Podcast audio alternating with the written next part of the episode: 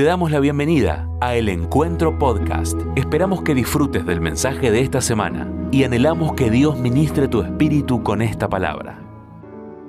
Ah, glorioso día. Poder oír la voz de Dios. Jamás olvidaré el día que Dios habló conmigo y lo recibí como mi Salvador en mi vida, en toda mi historia. Quisiera compartir en estos minutos un tema que se trata mucho tiempo, se ha tratado mucho tiempo, pero básicamente las montañas y los montes en la Biblia la palabra de Dios son muy, muy importantes, están continuamente.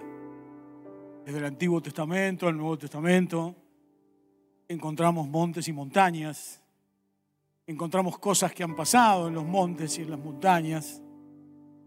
Y forman parte de, de la narrativa, de todo lo escrito, de todas las profecías dadas, las profecías recibidas los milagros y demás.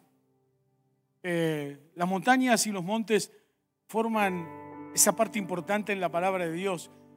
Dice lo que todos conocemos, la Biblia fue eh, Dios que le dio en el monte Sinaí a Moisés los diez mandamientos. Cuentan eh, los sabios hebreos hasta el día de hoy, los estudiosos hebreos hasta el día de hoy en lo que ellos describen como la interpretación eh, humana, la interpretación sencilla, que antes de que Moisés reciba los diez mandamientos, el monte Sinaí estaba en el medio de dos montañas muy grandes y que dicen estos sabios judíos eh, que esas montañas cuentan como historia, se peleaban para ver quién iba a ser la elegida por Dios para darle los mandatos a Moisés, para darle los diez mandamientos a Moisés. Y dicen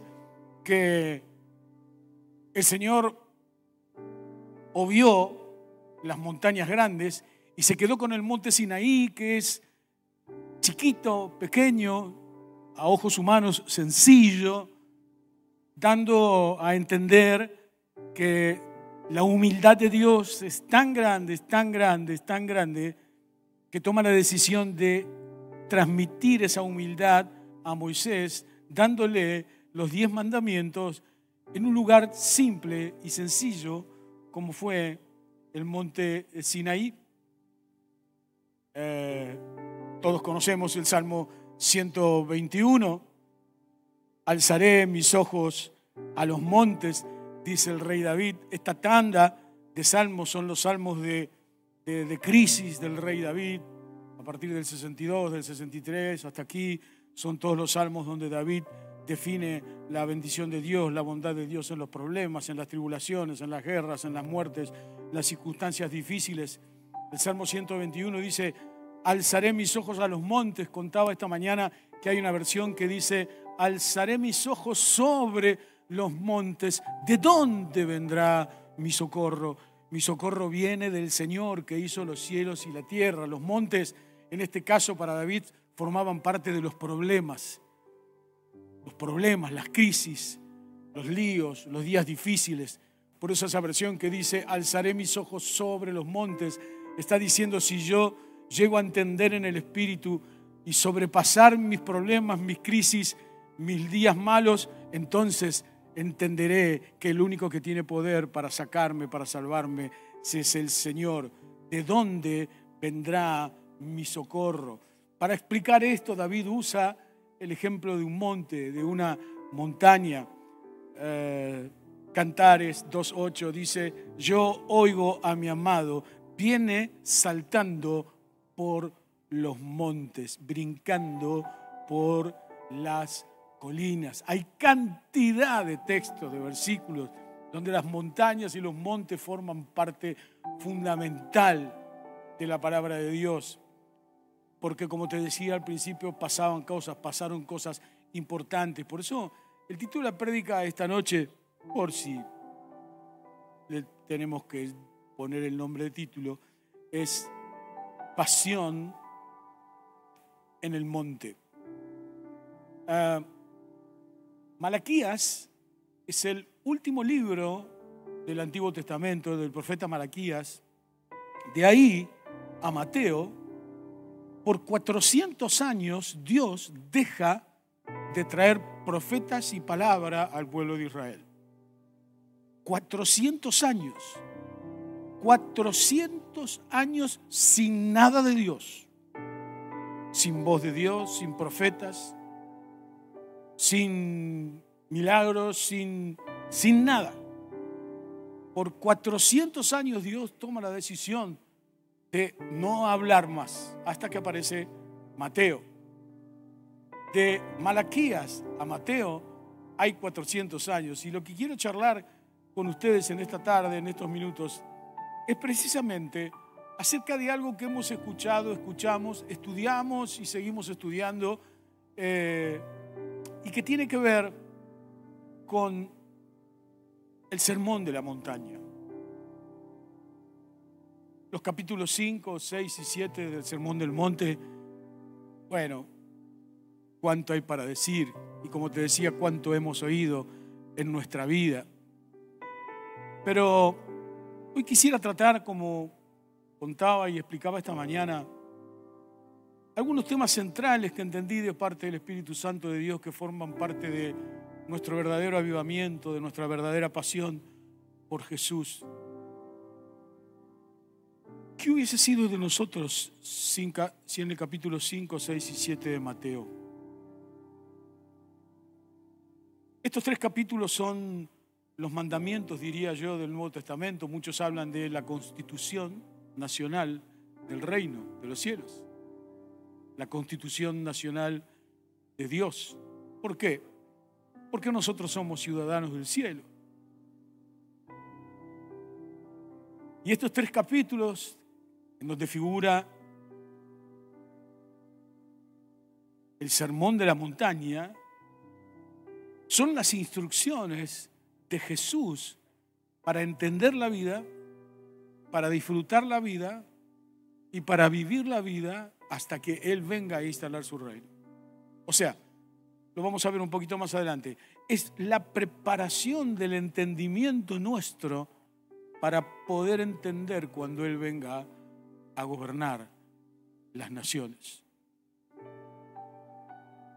Casi te diría que Mateo 5, 6 y 7 es una, una, una segunda edición de la Torá, ¿no? una segunda edición de los primeros mandamientos del Señor, pero en esta con una, con una realidad más profunda, diferente, con un entendimiento mucho más comprometido, porque la Torá se quedó en el cumplimiento, pero los mandamientos de Mateo 5, 6 y 7 que Jesús da, los da desde una perspectiva de quién soy yo y quién quiero yo que seas vos.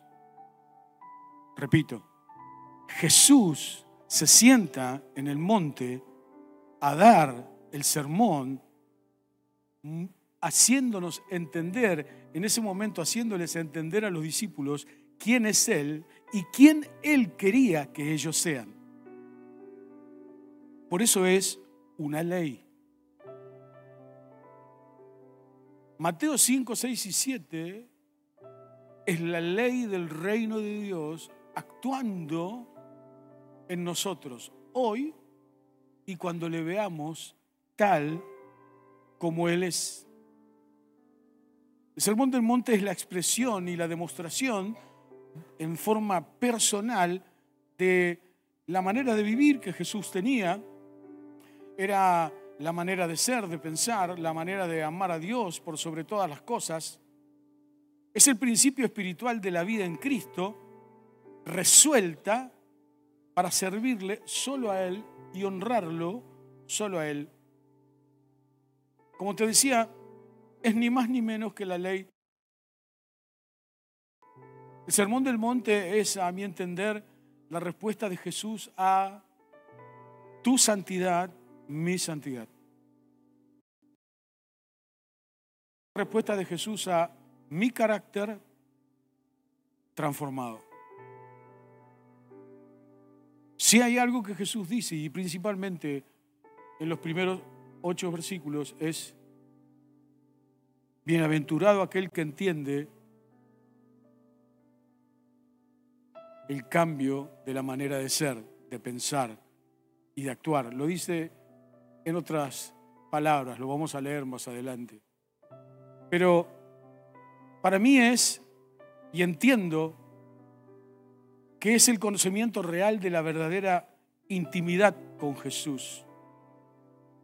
Es el verdadero actuar del Espíritu Santo en mi madurez espiritual. Es entender que esta ley, que es la que vivimos hoy, es la que nos está entrenando porque es la misma que viviremos con Él para siempre, jamás. Me habla, me instruye de cómo es Jesús conmigo. Es maravilloso. Si puedes tomarte un tiempo esta semana y leerte los tres capítulos, a celo. Porque Jesús está hablando de Él en todo tipo de perspectiva y no desde una perspectiva orgullosa o soberbia, sino de que Él está mostrando cómo te ve. En el Sermón de la Montaña, vos te ves mientras Él da y dice lo que está hablando porque me busca a mí, porque quiere mi vida interior, porque quiere mi amor, porque quiere mis pensamientos, porque quiere mi manera de ser, porque Él es mi papá. Él es mi verdadero Padre espiritual. Él me habla y me instruye cómo, además de cómo Él quiere ser conmigo, cómo Él quiere que yo sea con vos. Además de la instrucción para mi vida, Él me instruye y me enseña a cómo Él quiere, repito, que yo sea con vos. Paciencia, tolerancia, amor, perdón. Cuando Gladys hablaba de lavarnos los pies, qué tremendo esto que la pastora trajo en la cena del Señor en esta tarde. Ese ámbito, esa mesa donde el Señor Jesús está lavando los pies, Él está mostrando lo que Él quiere que vos hagas con tu prójimo. Bueno, vamos a leer ahora los ocho capítulos principales o lo que tiene el poder de una llave para poder entender realmente los tres, los tres capítulos del Sermón del Monte. Nos muestran y nos definen claramente un estado real de vida. Pero hay tres puntos que yo quisiera ir tocando para subir esta, esta montañita. Y el primero de ellos es madurez y obediencia. Y ahora sí quisiera leer estos ocho versículos, que te vuelvo a repetir. Creo que muchos de nosotros hemos tenido historias bíblicas sobre el sermón de la montaña. Pero hoy yo desde esa historia bíblica quiero llevarte a donde el Señor me llevó en estos últimos 20 días mientras preparaba esto. Porque tiene que ver pura y exclusivamente con el diseño intencional del Padre en tu vida y en mi vida. Porque yo no soy hijo de Dios tan solo porque acepté a Jesús como mi Señor, sino que además soy hijo de Dios porque acepté su diseño intencional. La intención de Dios es bendecirme aún en el día malo. Es disfrutarme en todo tiempo y en todo momento. Por eso creo, creo claramente que hay una primera parte que tiene que ver con la madurez y con la obediencia. Los dos puntos, madurez y obediencia en el mundo espiritual, van de la mano, son hermanos. Es imposible ser obediente al Señor si no sos maduro o madura espiritualmente. Y si no tenés madurez espiritual, es imposible que la obediencia la tengas, que puedas entender la obediencia. Uno de los desafíos más grandes que tenemos en toda nuestra guerra espiritual es obedecer a Dios, obedecer al Señor, pero no de la perspectiva de una esclavitud, aunque el apóstol habla de una esclavitud.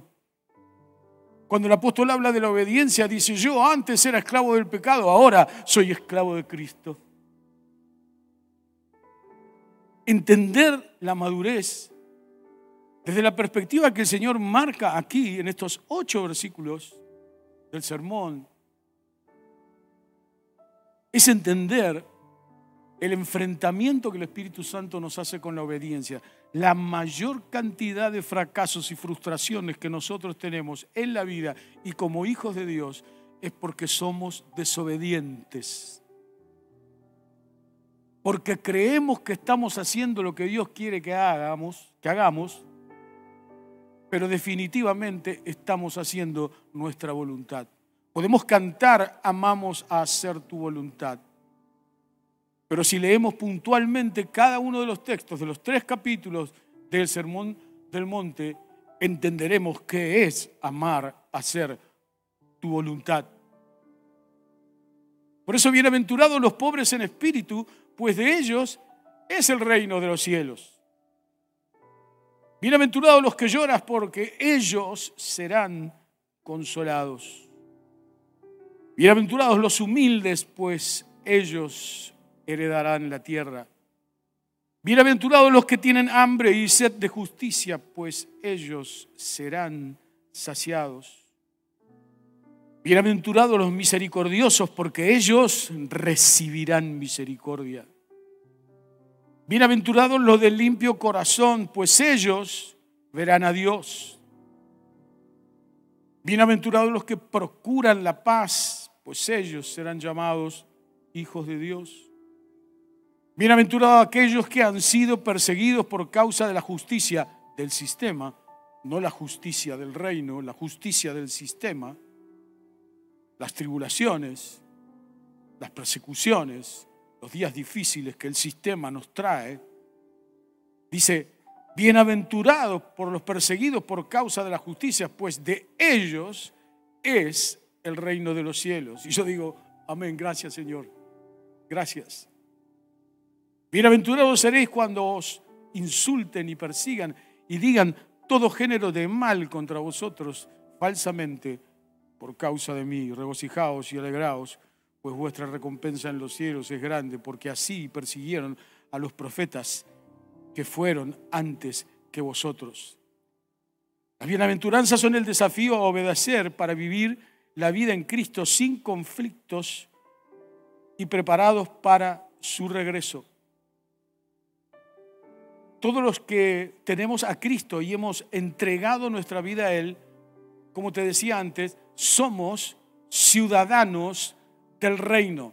Vivimos acá, tenemos nuestros documentos acá, tenemos el DNI acá, los pasaportes acá, somos de esta nación, pero no somos de esta nación.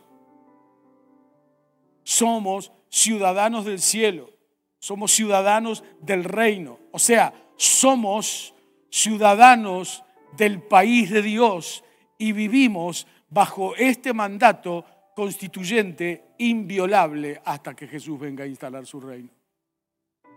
Por eso las tribulaciones son la preparación de la obediencia a estos tres capítulos de, de tremendas exhortaciones que el Señor nos da.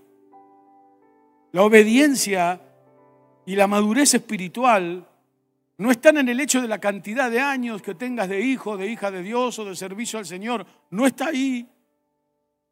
La madurez espiritual y la obediencia en el Señor está en verlo a Él actuar en todo tiempo y en todo momento de nuestra vida, aun cuando todo parece que se destruye. La verdadera madurez espiritual no está en lo que vos sepas de Dios, sino en lo que Dios tiene de vos. Yo puedo saber mucho del Señor, puedo tener mucho estudio, puedo tener mucha cultura bíblica, pero no tener la fragancia y la capacidad de oler cuando Él está con su presencia. Por eso dice el apóstol Pablo en Corintios, nosotros para Él somos un perfume agradable. Dios a través de su ley lo que hace es acercarnos a nosotros y olernos. Y cuando huele ese perfume agradable, Él dice, este es mi hijo, esta es mi hija. La obediencia es un perfume agradable a Dios que engrandece y transforma nuestra madurez.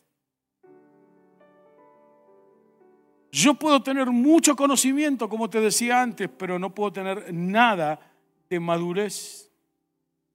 Si hay una de las guerras espirituales que todos nosotros peleamos, es precisamente la de la madurez. Si hay algo que el enemigo es experto en robarte, en robarme, es tu camino hacia la madurez espiritual.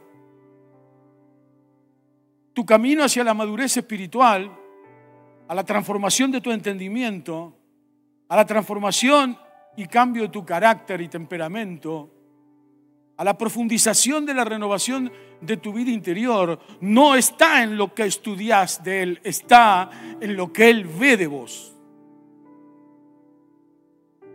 El anhelo del Señor es que conozcamos su palabra a la perfección, pero con amor con entendimiento real.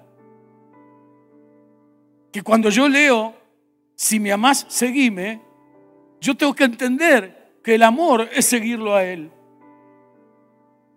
Que cuando lo amo, lo sigo. Y que esto es inviolable, es invulnerable, que no se puede cambiar.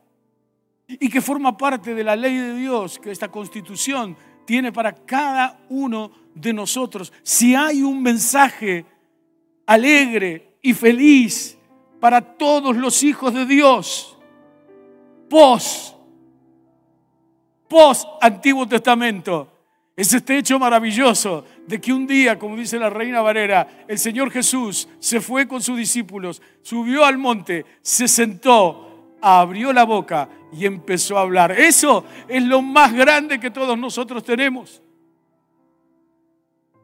Porque como decía esta mañana, desde este lugar, tanto un miércoles como un domingo, nosotros no traemos mensajes ni tampoco traemos predicaciones, traemos la voz de Dios. Y en la voz de Dios está el entendimiento. Podemos pasarnos la vida cantando yo te amo y quiero amarte cada vez más. Pero el Señor dice, yo necesito que ese amor que vos querés para amarme, lo cumplas a través de una obediencia madura. De que te atrevas a pagar el precio de lo que es seguirme hasta que yo venga a instalar mi reino. ¿Estás acá? Porque es cierto, es verdadero que las cosas se están poniendo mal y continuarán poniéndose peor. Pero nosotros, los hijos de la bienaventuranza, los hombres y mujeres de la casa de Dios, la casa bienaventurada permanecerá, permanecerá y disfrutará de la gloria de Dios. Amén. Filipenses 3:20 dice, en cambio nosotros somos ciudadanos del cielo, de donde anhelamos recibir al Salvador, el Señor Jesucristo, Lo que significa que cuando Jesús vuelva, Él gobernará las naciones, como te dije antes, con esta ley, con su ley, con la que hoy nosotros tenemos ya y que estamos usando y que debemos aprovechar el tiempo que tenemos todavía por delante para cumplirla por completo. Para cumplirla por completo. Desde el día en que entregamos nuestra vida al Señor. ¿Cuándo fue el día que entregaste tu vida al Señor? ¿Te acordás? Yo me acuerdo día y hora. Día y hora, me acuerdo. Me acuerdo el día que me bauticé, también. O sea que tan, tan enfermo no estoy, ¿viste? Me acuerdo, yo me bauticé justo, justo, justo el día que se armaba el lío en el país, el día del golpe militar. el día del golpe militar en Argentina, yo me bautizaba. Pero vos te acordás cuando abriste tu mente al Señor, tu corazón al Señor, ese día que dijiste sí, me entrego, sí, me entrego, sí, yo quiero, sí, yo quiero sí, yo quiero. ¿Cuántas veces hemos buscado más del Señor y nos hemos aburrido de buscar más del Señor? ¿Cuántas veces le pedimos al Señor, dame más de vos, como si fuera un paquete que cae del cielo, ¡pum!, te dan la cabeza y se hable de la bendición. Eso no va a pasar nunca, eso no es así, eso no existe y tampoco tiene sentido. No es el anhelo del Señor que yo esté sufriendo por obedecerlo. El anhelo del Señor es que yo entienda que si lo obedezco, voy a soportar los sufrimientos. ¿Me entendés la diferencia? Porque los días son malos y el desafío es aprovechar bien el tiempo. Estas ocho bienaventuranzas son el núcleo central de quien es Jesús y qué es lo que Él quiere que seamos. Vivir bajo esta ley es entender no tan solo que no estamos solos, sino que el reino de Dios es real, es perfecto, es puro y tiene por sobre todas las cosas gracia y bendición. Segundo punto, santidad y adoración. Dentro de estos ocho versículos yo encuentro este desafío. Y mientras vamos subiendo al monte de la pasión, hay un camino que es el camino de la santidad y la adoración. Y cuando hablamos de santidad y adoración, estamos hablando, casi te diría, de lo mismo. Porque uno o una se nutre de la otra. Nadie puede adorar, sin santidad. Nadie puede esperar una vida en santidad sin ser un adorador, sin ser una adoradora. Ahora, ¿qué es santidad? ¿Qué es santidad? ¿Por qué el Señor mete, mete en el sermón del monte la santidad? ¿Por qué Jesús pone la santidad en el sermón del monte como el paquete a obedecer? Por decirlo de alguna manera. Santidad no es, no es la foto del pastor Gustavo en un... Siempre me olvido, ¿cómo se llama eso? ¿Eh? Una estampita del pastor Gustavo. El santo pastor Gustavo.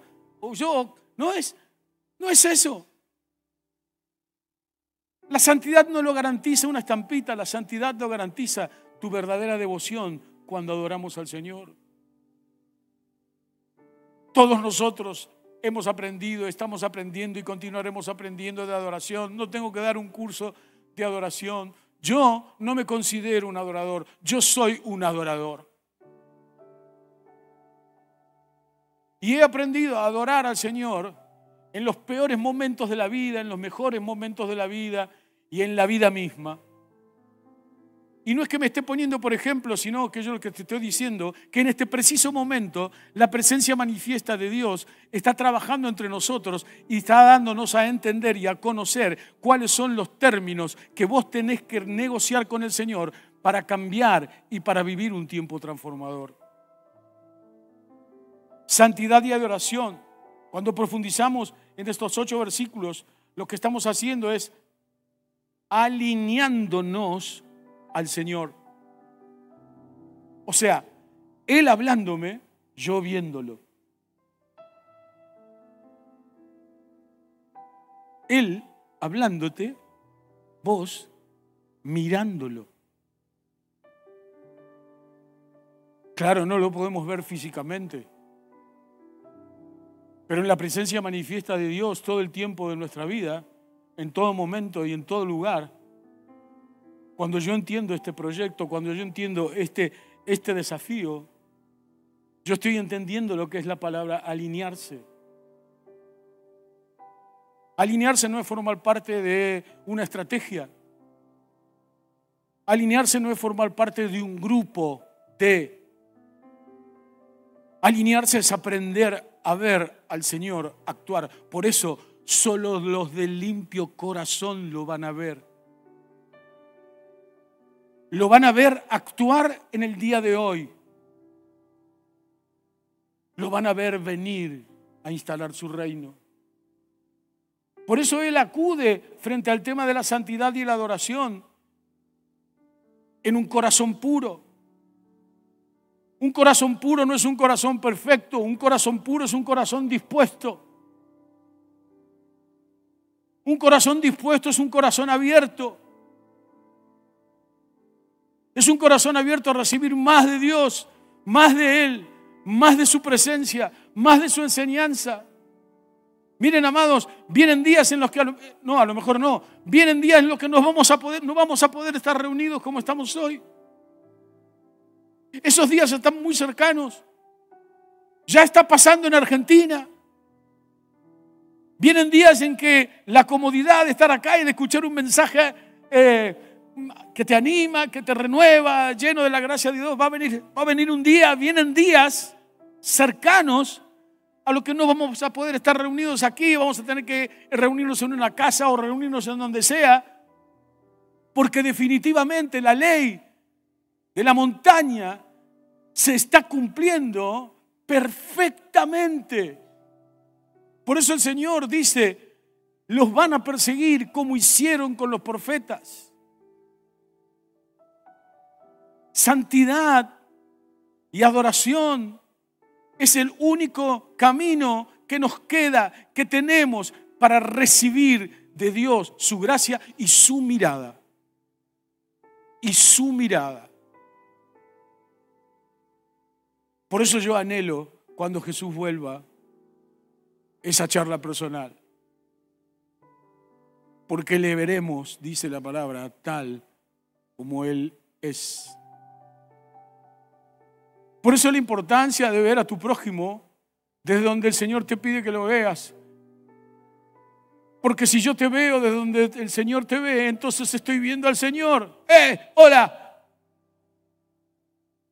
Padre, quiero verte. Acá está. Tenle paciencia. Perdónalo. Perdonala. Padre, anhelo más de ti. Ah, mira, ahí lo tenés. A veces creemos que la unción del Espíritu Santo no tiene nada que ver con la relación con el otro. ¿Para qué quiero yo la unción del Espíritu Santo si no es para bendecirte y para que vos me bendigas? ¿Para qué lo quiero? Por eso más adelante la palabra de Dios habla de que nosotros hemos sido creados de tal manera que vamos siendo cada vez un poquito más parecidos a Él. Lo vamos a leer más adelante. Porque la gloria venidera nos está transformando a nosotros hoy. Hoy vos y yo estamos siendo transformados a su imagen y a su semejanza porque nos está haciendo cada vez un poco más parecidos a Él. Hola, esto es maravilloso, es hermoso. Porque el anhelo de mi corazón y el anhelo de nuestro corazón es verlo tal como Él es. Por eso cuando profundizamos, y yo te, te animo a que profundices en los tres capítulos, pero puntualmente en esta llave, que son estos ocho capítulos, lo que estamos haciendo es alineándonos con Él. La santidad no es tan solo batallar contra nuestros pecados, sino que es además aceptar lo que Él es. La santidad no es tan solo la guerra espiritual, y quiero invertir un minuto o dos en esto. La guerra espiritual es algo que nunca lo vamos a poder abandonar. Todo el tiempo estás de guerra espiritual. Todo momento, toda instancia es una guerra espiritual. Porque nosotros no tenemos lucha contra carne y sangre, sino contra principados reales que no los vemos físicamente, pero que están en derredor nuestro y que forman parte de las estrategias del reino de las tinieblas para robarte paz, para robarte esperanza, para robarte sabiduría, para robarte madurez, para robarte entendimiento, para robarte la mirada hermosa de Jesús sobre tu vida en el día bueno o en el día malo. Acá de lo que se trata es de entender de que tenemos que ponernos frente a la realidad y a la situación y enfrentarla en el poder del Espíritu Santo. Vos podés pasarte dos años teniendo miedo por si te enfermas. Y el enemigo usa esas cosas. Esta mañana decía eso, ¿no? A veces el enemigo usa esas cosas, dice, ay, ¿y qué va a pasar ahora? ¿Y si me enfermo? ¿Y si me enfermo? Y por ahí estoy ahí dos años con, y si me enfermo y tengo miedo y no, y que, ay Señor, líbrame de esto, líbrame de lo otro. Y el enemigo viene y te susurra al oído, uy, te van a reventar, uy, uy, no, no, no vaya por allá, no vaya por allá. No, cada vez que te vas a acostar a la noche, apagas la luz, son los momentos en los que el enemigo empieza a tirar todos los dardos de fuego fuego, todo, todo, todo, todo. Todos los dardos de fuego. Cuando ya estás calladito, cuando ya estás calladita, cuando ya nadie te habla, ahí el enemigo empieza a tirar todos los dardos de fuego, todos los dardos de fuego. Y ahí, ahí tiene que brotar el, el sermón del monte. Ahí tiene que brotar el sermón del monte porque el apóstol Pablo dice que el enemigo continuamente está tirando contra nosotros dardos de fuego, pero que nosotros tenemos autoridad en el Espíritu para decirle, fuera diablo, fuera, te detengo, tenemos autoridad para apagar todos y cada uno de los dardos de fuego del maligno. Así, mira, así. Y terminar con esa historia. La guerra espiritual hay que avanzarla, hay que pelearla. Tenemos que aprender a reprender al diablo. Tenemos que aprender a echar fuera al diablo.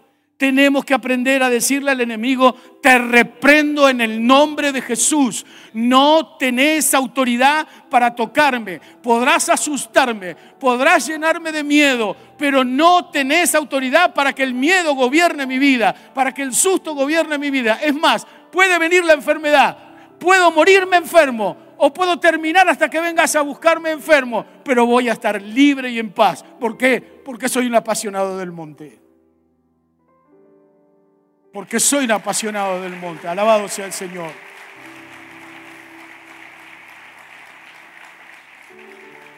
Segunda Corintios 3:18, así que todos nosotros, a quienes nos han sido quitado el velo, que se nos quitó el velo de la, de la falta de madurez, de la falta de santidad, de la falta de adoración, a quienes nos ha sido quitado el velo podemos ver y, escucha, y lee, podemos ver y reflejar la gloria del Señor. O sea, que veo y transfiero. Veo y reflejo veo a Jesús y vos también lo ves y lo vemos juntos. Dice, el Señor, quien es el Espíritu, nos hace más y más parecidos a Él a medida que somos transformados a su gloriosa imagen. Ah, la picadora de carne viene para todos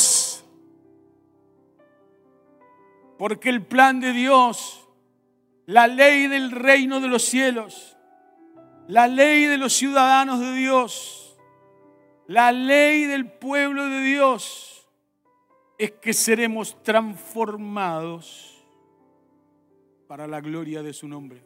Amén. Muchas veces peleas con tu transformación. ¿Nunca te viste o te peleaste con Dios transformándote? ¿Nunca te, nunca te pasó eso? Uy, yo podría contar unas cuantas. No hay tiempo. que vos ves que aparece la transformación y que Dios te pone enfrente de la cuestión de la transformación y vos te decís, te das cuenta, no, no, no, no, es el momento, no, es, no es ahora, y pum, uno se escapa y perdió el tiempo. Claro, y el tiempo perdido es imposible de rescatarlo. Las bienaventuranzas son en nuestra, en nuestra vida y en todo nuestro entendimiento el ADN de Dios en nosotros. A ver, por tus venas corre la sangre que Jesús derramó en la cruz del Calvario. ¿Hay alguien que pueda decir amén a esto? Por tus venas corren la sangre que Jesús derramó en la cruz del Calvario. Tenemos, gloria a Dios, espera, espera, espera, gloria a Dios. Tenemos, tenemos autoridad espiritual. Tenemos la identidad del reino. Y como si fuera poco, somos transformados a su imagen para su gloria. Tenemos el ADN de Dios. O sea, yo puedo seguir peleando con un montón de cosas en mi vida que tengo que resolver, pero hay muchas cosas que ya resolví que ya el diablo no tiene más capacidad conmigo, ya le gané. Como muchos de nosotros que estamos acá, hay cosas a que el diablo ya le gané, ya le ganaste, ya le ganamos. Hay otras cosas que estamos, la estoy peleando y le tengo que ganar.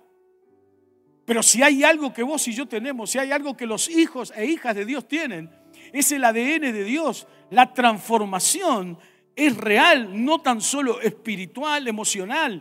Hay una actividad física que forma parte de nuestro entendimiento. Por eso dice el apóstol Pablo, encima, como si fuera poco, ahora tenemos la mente de Cristo. ¡Wow!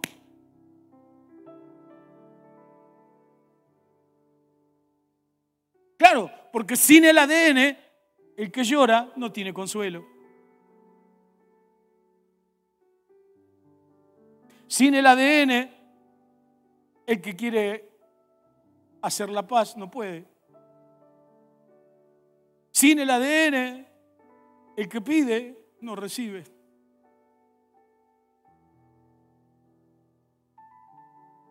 Y esto es algo que necesitamos entender de parte de Dios. La guerra espiritual y la lucha contra el pecado es muy importante. Pero por favor, no te olvides del ADN el ADN del Espíritu de Dios, el ADN que Jesús muestra en el Sermón del Monte y en especial en estos ocho versículos, es el de realinearse. A lo mejor te corriste un poquito, por ahí te caíste en la zanja. Y por ahí no estás en pecado, pero seguís caminando en la zanja, perdiste la línea. Y esta es una noche maravillosa para decir, no, paremos, yo no puedo seguir, no, yo, yo no fui creado para seguir caminando en la zanja. A mí lo que me pasó es que me caí. Ni siquiera pequé, me caí. Y esta es una noche para detenerse y salir de la zanja, de la angustia, de la tristeza, la zanja de la incompresión, la zanja de la falta de perdón, la zanja, la zanja de la falta de sabiduría, de entendimiento, de la falta de paz, la zanja de, la falta de capacidad de tomar decisiones. Uh, qué tema el de tomar decisiones. Es increíble. Es increíble. En Argentina ha crecido terapéuticamente todo lo que tiene que ver con la toma de decisiones. El qué hago, mm, qué hago, qué hago. Cada vez es más furioso. Y vos fíjate, parece una pavada lo que estamos diciendo. Pero la falta de toma de decisiones termina siendo en nuestra vida la falta de fe.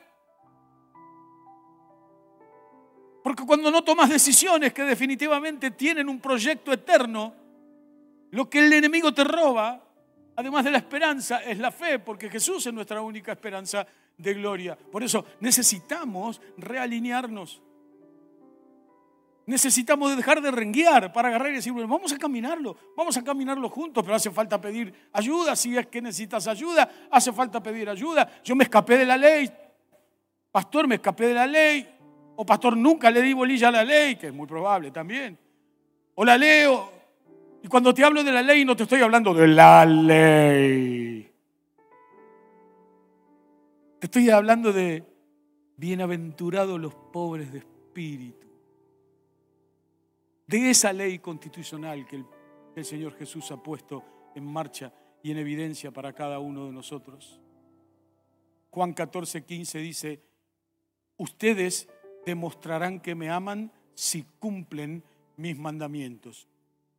Se terminó la prédica, no tengo más nada que decir. Buenas noches, Dios lo bendiga, buena semana.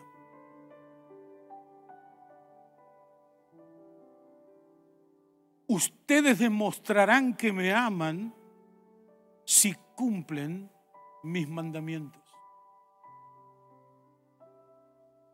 Existe una sola expresión de amor a Dios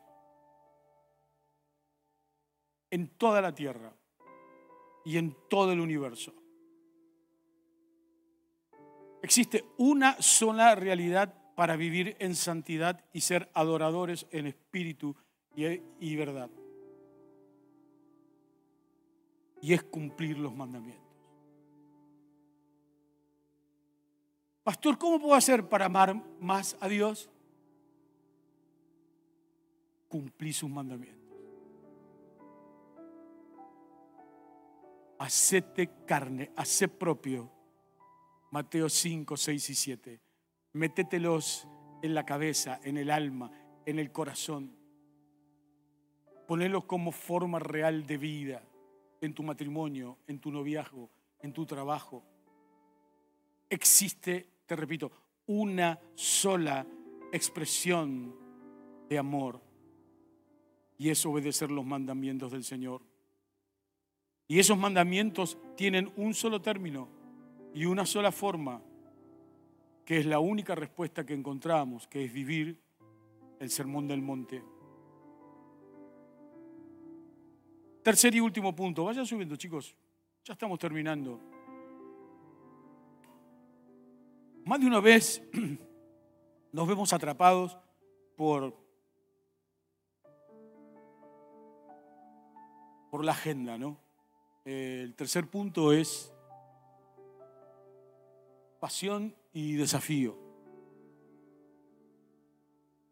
Pero más de una vez nos vemos atrapados por la agenda. Compromisos, cargas, lo que sea. Es una charla muy común en el consultorio pastoral, en mi caso por lo menos. Pastor, no tengo tiempo. Pastor, no me queda tiempo. Me encantaría servir al Señor. Anhelo servir al Señor. Esto para el Señor, esto para el Señor. Pero, pero, el trabajo, el día, esto, mi jefe, mi jefa, qué pin, qué pan, qué la parrara. Un montón de cuestiones que si las entendemos a la luz de Dios son excusas y argumentos que limitan nuestro entender con el Señor. Yo estoy de acuerdo con la carga laboral. Yo no estoy criticando tu tiempo laboral. Lo que sí estoy diciendo que es mentira que no tenés tiempo. Hola, ¿estás acá? No, no es verdad que no tenés tiempo tenemos tiempo. Para los que quieran escribir una idea fuerza, te digo, existe una gran diferencia entre edificar, construir la vida o ganársela simplemente. Hay una gran diferencia entre edificar, construir la vida o ganársela simplemente. El Señor Jesús en el Sermón de la Montaña dice, pero al que construye la casa, al que edifica la casa sobre la roca, lo consideraré una persona, un hombre inteligente. Tienes dos opciones. La vida en Jesús. Haga mucho que estás en el Señor, haga poquito que estás en el Señor. Hay dos opciones en la vida en Cristo es, la primera de ellas, bueno, hay como cinco, pero le voy a poner dos nomás. Pero la primera de ellas es entender que no nos pertenecemos, que somos de Él, que todo lo que tenemos y todo lo que hacemos es de Él, por Él y para Él. Porque Él está en todo tiempo y en todo momento de lo que haces y de lo que hago.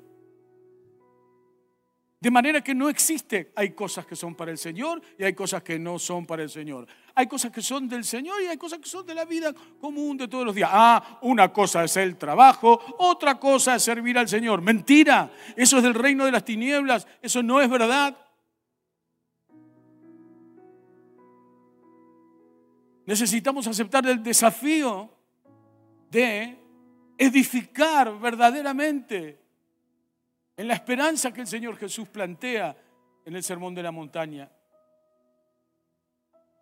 Esta llave maestra, que son estos ocho versículos en las bienaventuranzas, son un desafío que Dios mismo está poniendo hoy. Jesús mismo te está diciendo en este momento por su Espíritu Santo, obedeceme y amame, no te enredes en el ADN del sistema. El sistema tiene un ADN. El sistema tiene un ADN, el ADN del sistema es individualista, es personal, está lleno de cosas legales, está lleno de cosas hermosas, está lleno de cosas que todos necesitamos y amamos, pero no necesitamos enredarnos en el ADN del sistema, en el ADN del mundo. Por eso el ADN del reino por eso el ADN de Jesús, el ADN que Jesús está planteando en el Sermón del Monte, es conmigo, no con el mundo. Es conmigo que vas a tener todo lo que necesitas, no con Faraón. Basta de créditos bancarios, es conmigo que vas a tener lo que necesitas. El ADN, el ADN del mundo es un ADN que tiene cuestiones que sí que necesitamos. Necesitamos ir a los chinos a comprar. Nosotros vamos a los chinos a comprar. Cada vez hay menos los chinos. Qué barbaridad. Necesitamos, hay cosas que necesitamos, pero no dependemos de ellas. Por eso el Señor Jesús en el Sermón del Monte dice, miren a las aves, miren a los pájaros, no necesitan ni comer ni beber. Miren, miren, mírenlos, mírenlos en la forma de vestir, no se preocupen ni siquiera por la forma de vestir ni, Salomón se vistió de la manera que quieren vestirse ahora. El ADN del sistema lo único que hace es complicarte la relación personal con el Señor, la relación íntima con el Señor. Batallemos contra el ADN del sistema. Pongamos en evidencia la misma bandera que Moisés puso cuando ganó la victoria y levantó y puso y le llamó a ese lugar el monte, el monte santo, el monte guerrero, la bandera de Dios se levanta en medio del ADN del Espíritu Santo que hoy transforma nuestras vidas para la gloria de su nombre y para nuestra bendición. Amado, no pierdas la pasión por Jesús. Amada, no pierdas la pasión por Jesús. La depresión, la angustia, los malos encuentros con uno mismo, los malos encuentros con uno mismo son las herramientas más horribles y más pesadas que, podemos vivir, las luchas más grandes que tenemos. No me voy a cansar nunca de predicarlo. En donde esté, voy a decir el peor enemigo de tu vida para que los tres puntos centrales del Sermón del Monte se cumplan. Sos vos mismo, sos vos misma, soy yo, es mi carácter, es mi manera de ser, es mi manera de pensar. Por eso necesito entender y dejarme ser transformado, renovado yo necesito renovar mi pasión por Jesús.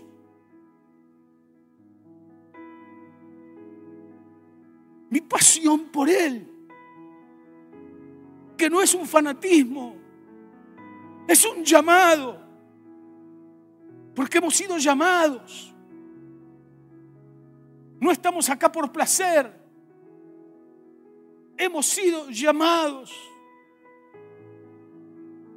Dice Juan 15, 16, ustedes no me eligieron a mí. Te lo repito, ustedes no me eligieron a mí, más bien yo los elegí a ustedes y les he puesto para que vayan y lleven fruto y su fruto permanezca, para que todo lo que pidan al Padre en mi nombre, Él se los dé. El ADN del reino, el ADN de Jesús, el ADN de la palabra de Dios, el ADN del sermón del monte, forma, debe formar parte de tu vida, parte de tu mente, parte de tu entendimiento, porque el único que nos puede dar, aún en la noche más oscura de la vida, es el Señor Jesús. Pero ¿cómo hago?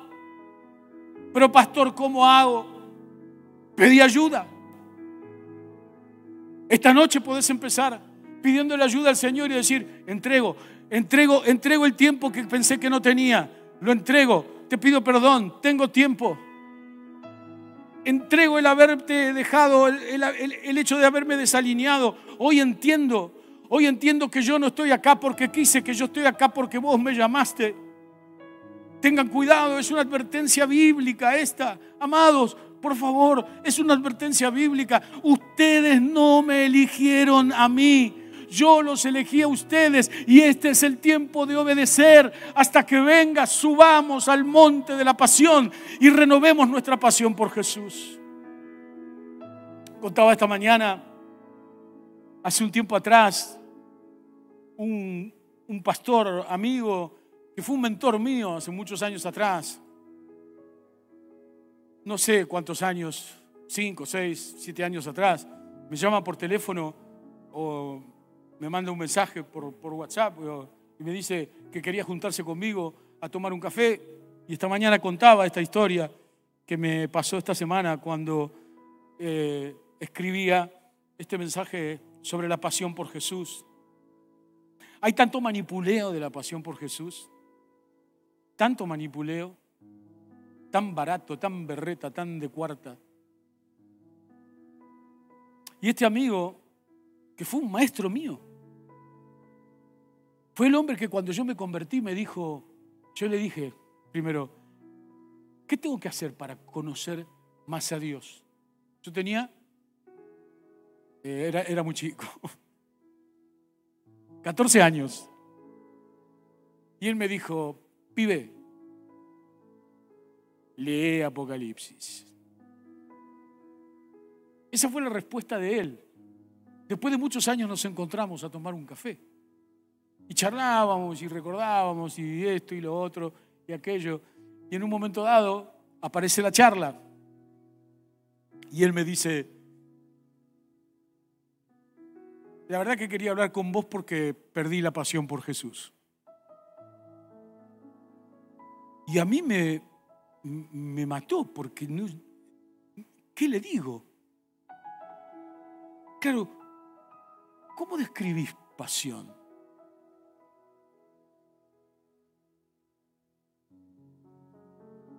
Si yo tuviera que mostrarte mi pasión por Jesús, ¿cómo, ¿cómo, te la mostraría? ¿Cómo me la mostrarías? ¿Cómo me doy cuenta que vos sos un apasionado, un apasionado, que yo, o que yo soy un apasionado. La verdad que me fusiló, ¿no? Porque no, tenía qué decirle. Y él mismo dio una explicación de lo que estaba viviendo. Para mí fue buenísima.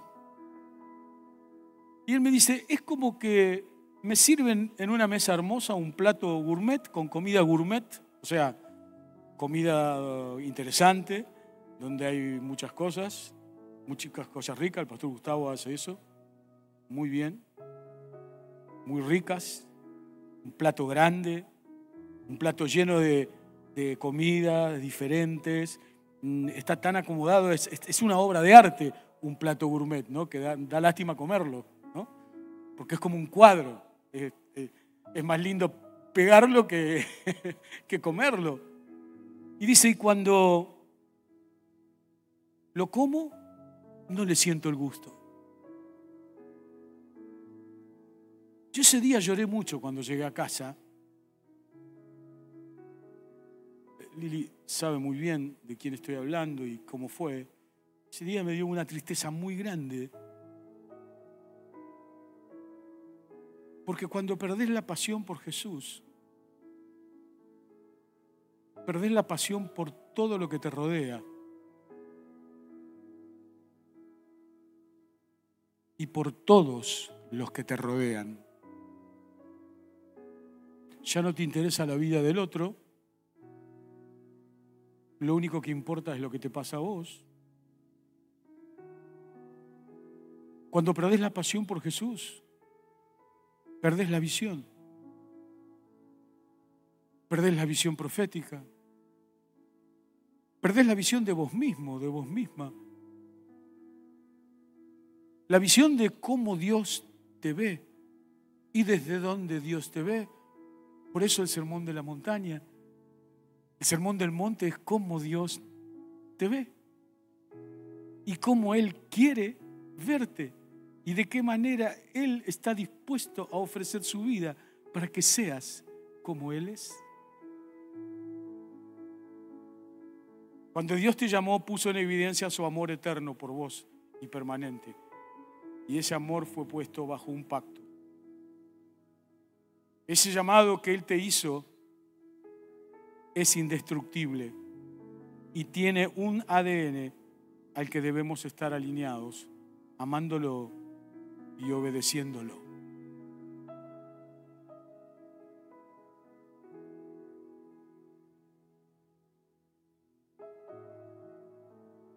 ¿Qué es amar a Jesús?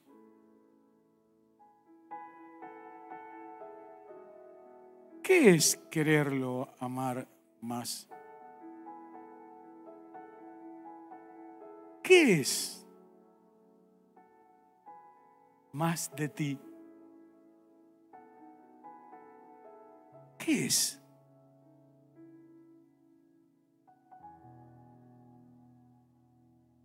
¿Qué digo cuando digo, amo tu presencia? ¿Qué digo? ¿Qué, qué decís? Cuando adoramos juntos al Señor, ¿qué decimos? ¿Qué decís? Yo amo siempre tu presencia.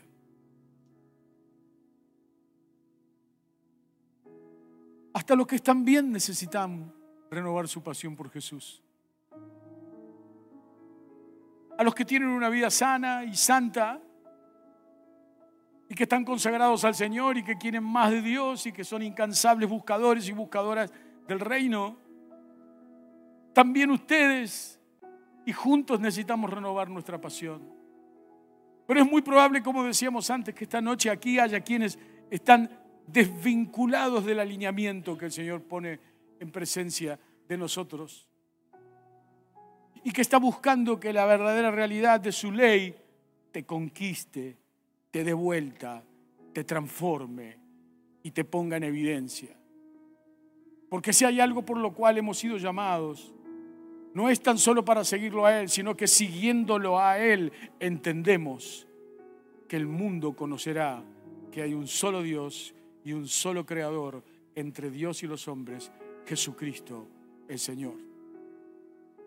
Así que yo quiero, quiero hablar con el más enojado esta noche, o con la más enojada, o con el más triste, o la más triste,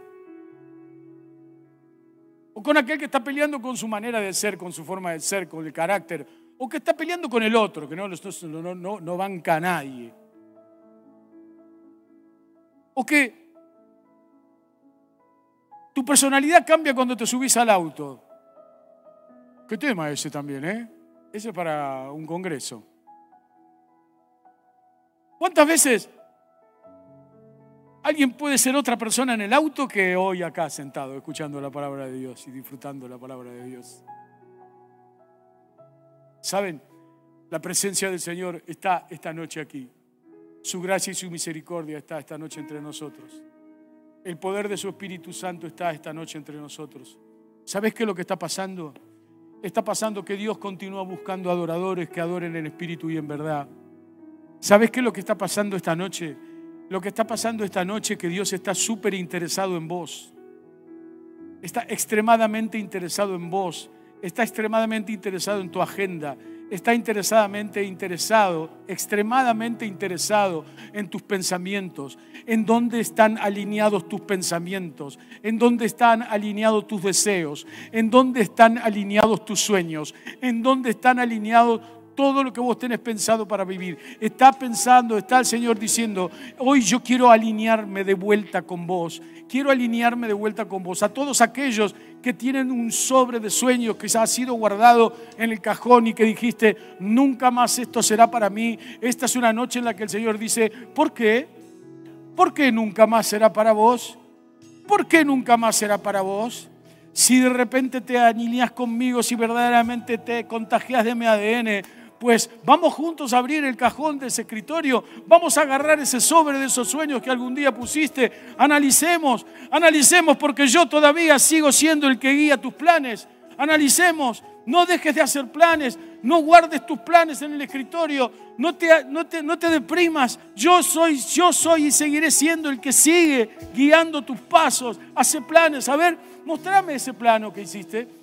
Mostrame esta noche ese plano que hiciste. Adorame, adorame que yo te voy a mostrar y te voy a decir que sí, que es posible, que es real, pero déjame que yo lo haga, déjame que yo lo arme, déjame que yo lo decida, déjame que yo te guíe, déjame que yo te diga por dónde es. Salí de la zanja, Salí de la zanja un rato, no hablemos desde la zanja, no me hagas hablarte desde la zanja, subí arriba, vení arriba, da un paso adelante, da un paso de fe, levantá como el ángel le dijo a Juan, Juan, vení, vení acá arriba, salí de ahí abajo, salí de la humedad, salí de la mugre, salí de la crisis, salí de los problemas, salí de las situaciones difíciles, salí de todo, salí, subí, subí acá, sube acá, sube acá, que acá la cosa se ve diferente. Acá la cosa se ve diferente. Yo quiero hablar con vos, yo quiero intimar con vos, yo quiero verdaderamente que vos escuches mi voz. Yo quiero verdaderamente que no tan solo me cantes y me adores, yo quiero que también me veas, que me veas, que me veas. Porque todo aquel de corazón puro verá al Señor, lo verá actuar, pero también lo verá volver. Yo quiero que me veas, yo quiero que me veas. Por eso renuncia a tus enojos, renuncia a tus broncas, renuncia a tus historias tristes. Esta noche salí de la zanja, vamos juntos, demos un paso adelante y honremos a Dios y digamos, hacelo conmigo, yo te amo y te voy a obedecer. Quiero amarte y quiero obedecerte. Lo voy a hacer. Esta noche entiendo, no te llamé yo, vos me llamaste a mí Cierra tus ojos, por favor, ahí. El Espíritu Santo está trabajando en este momento, pero también está trabajando el reino de las tinieblas. Yo cancelo al diablo y sus huestes en este mismo momento. Detengo la mano del devorador en este mismo momento. Ahora, en el nombre de Jesús, todos los susurros, todos los susurros del enemigo que te están diciendo, no es para tanto. A vos te está yendo bien, no es para tanto. Yo en el nombre de Jesús exhorto, te exhorto, diablo, y te digo, fuera fuera, en el nombre de Jesús, fuera. La libertad de Cristo es avanzada esta noche entre nosotros. La ley, la ley de la pasión por la montaña abraza tu mente, tu vida, tu alma, tu corazón. Amamos tu presencia, amamos tu presencia. Si sos vos, si sos vos, si sos vos esta noche que tenés que renovar tu pasión por Jesús, aunque estés bien, aunque estés viviendo el mejor momento de tu vida espiritual, si sos vos, pues vamos juntos entonces a otra vez a hacerlo de nuevo. Hazlo de nuevo, Señor. Oh, oh, el altar está abierto esta noche. El altar está abierto esta noche. Su presencia en nosotros. Su presencia en nosotros. Muchas gracias por escuchar este mensaje. Es nuestra oración que el Espíritu obre en tu vida a través de esta palabra y pueda ser un canal de bendición con otros. Te invitamos a suscribirte y compartir estos mensajes. Para más información, visita nuestra web www.iglesiaelencuentro.org.ar.